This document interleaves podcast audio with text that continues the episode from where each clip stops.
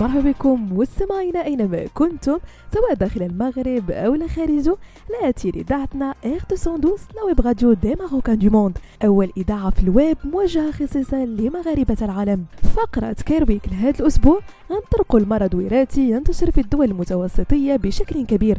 إنها حمى البحر الأبيض المتوسط العائلية أو ما يعرف ب familial Mediterranean fever. ما هي أسبابها؟ أعراضها وطرق العلاج.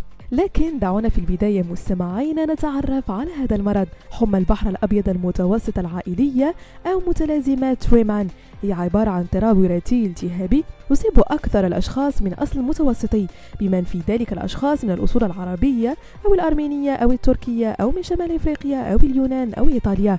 يسبب ارتفاع متكرر في درجة الحرارة والتهاب مؤلم للبطن والصدر والمفاصل وغالبا ما تكون هذه النوبات مصحوبة بالحمى وأحيانا بطفح جلدي أو صداع.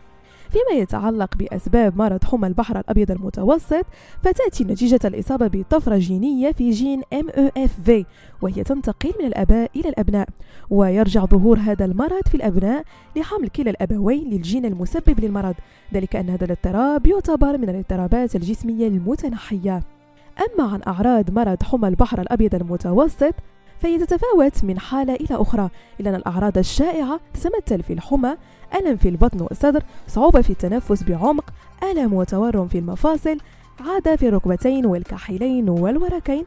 طبح جلدي أحمر على ساقيك وخاصة تحت ركبتيك.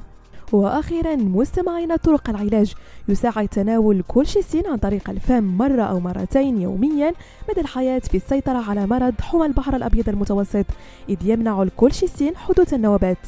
وفي حالة لم يكن الكولشيسين فعالا فقد تكون حاصرات الإنترلوكين واحد مثل الريلوناسيبيت أو الأناكينرا دواء جيدا للخفض من أعراض الحمى. بهذا مستمعينا كنكون وصلنا لنهاية فقرة Care Week نضرب بكم موعد la semaine prochaine هادشي كامل على إذاعتكم Air 212 لا ويب راديو دي ماروكان دو موند.